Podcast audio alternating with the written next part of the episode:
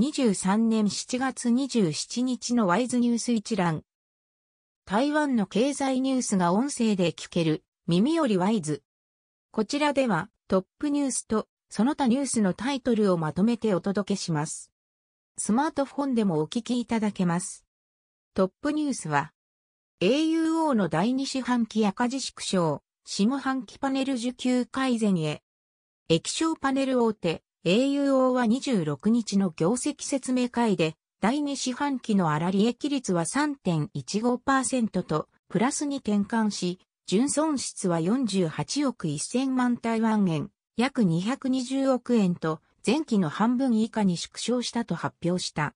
放送楼、当時長は、パネルや川下産業は過剰在庫に苦しんだが、過去1年の努力でサプライチェーンの在庫水準が適正化しており、下半期は需給が改善に向かうと語った。27日付経済日報などが報じた。その他ニュースのタイトルは、ファウンドリー業界売上高、UMC も下方修正。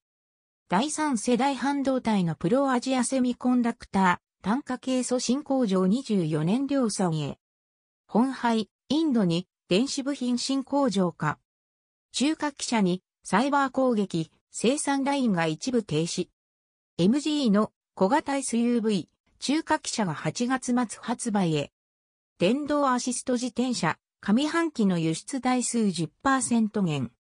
上半期の建物移転売買件数、過去5年で最低。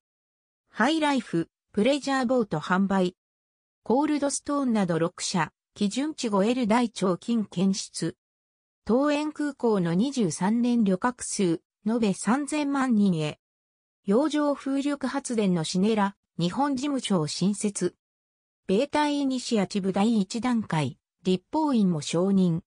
台湾と英国が指導、貿易強化パートナーシップ。欧州議会外務委員会の法対談、再総統と会談。米会員、台湾国際団結法案を可決。観光、演習3日目、台北駅、東園空港で訓練。中国軍機、8日ぶり中間線越えなし。台風5号接近、可憐県で一人溺死。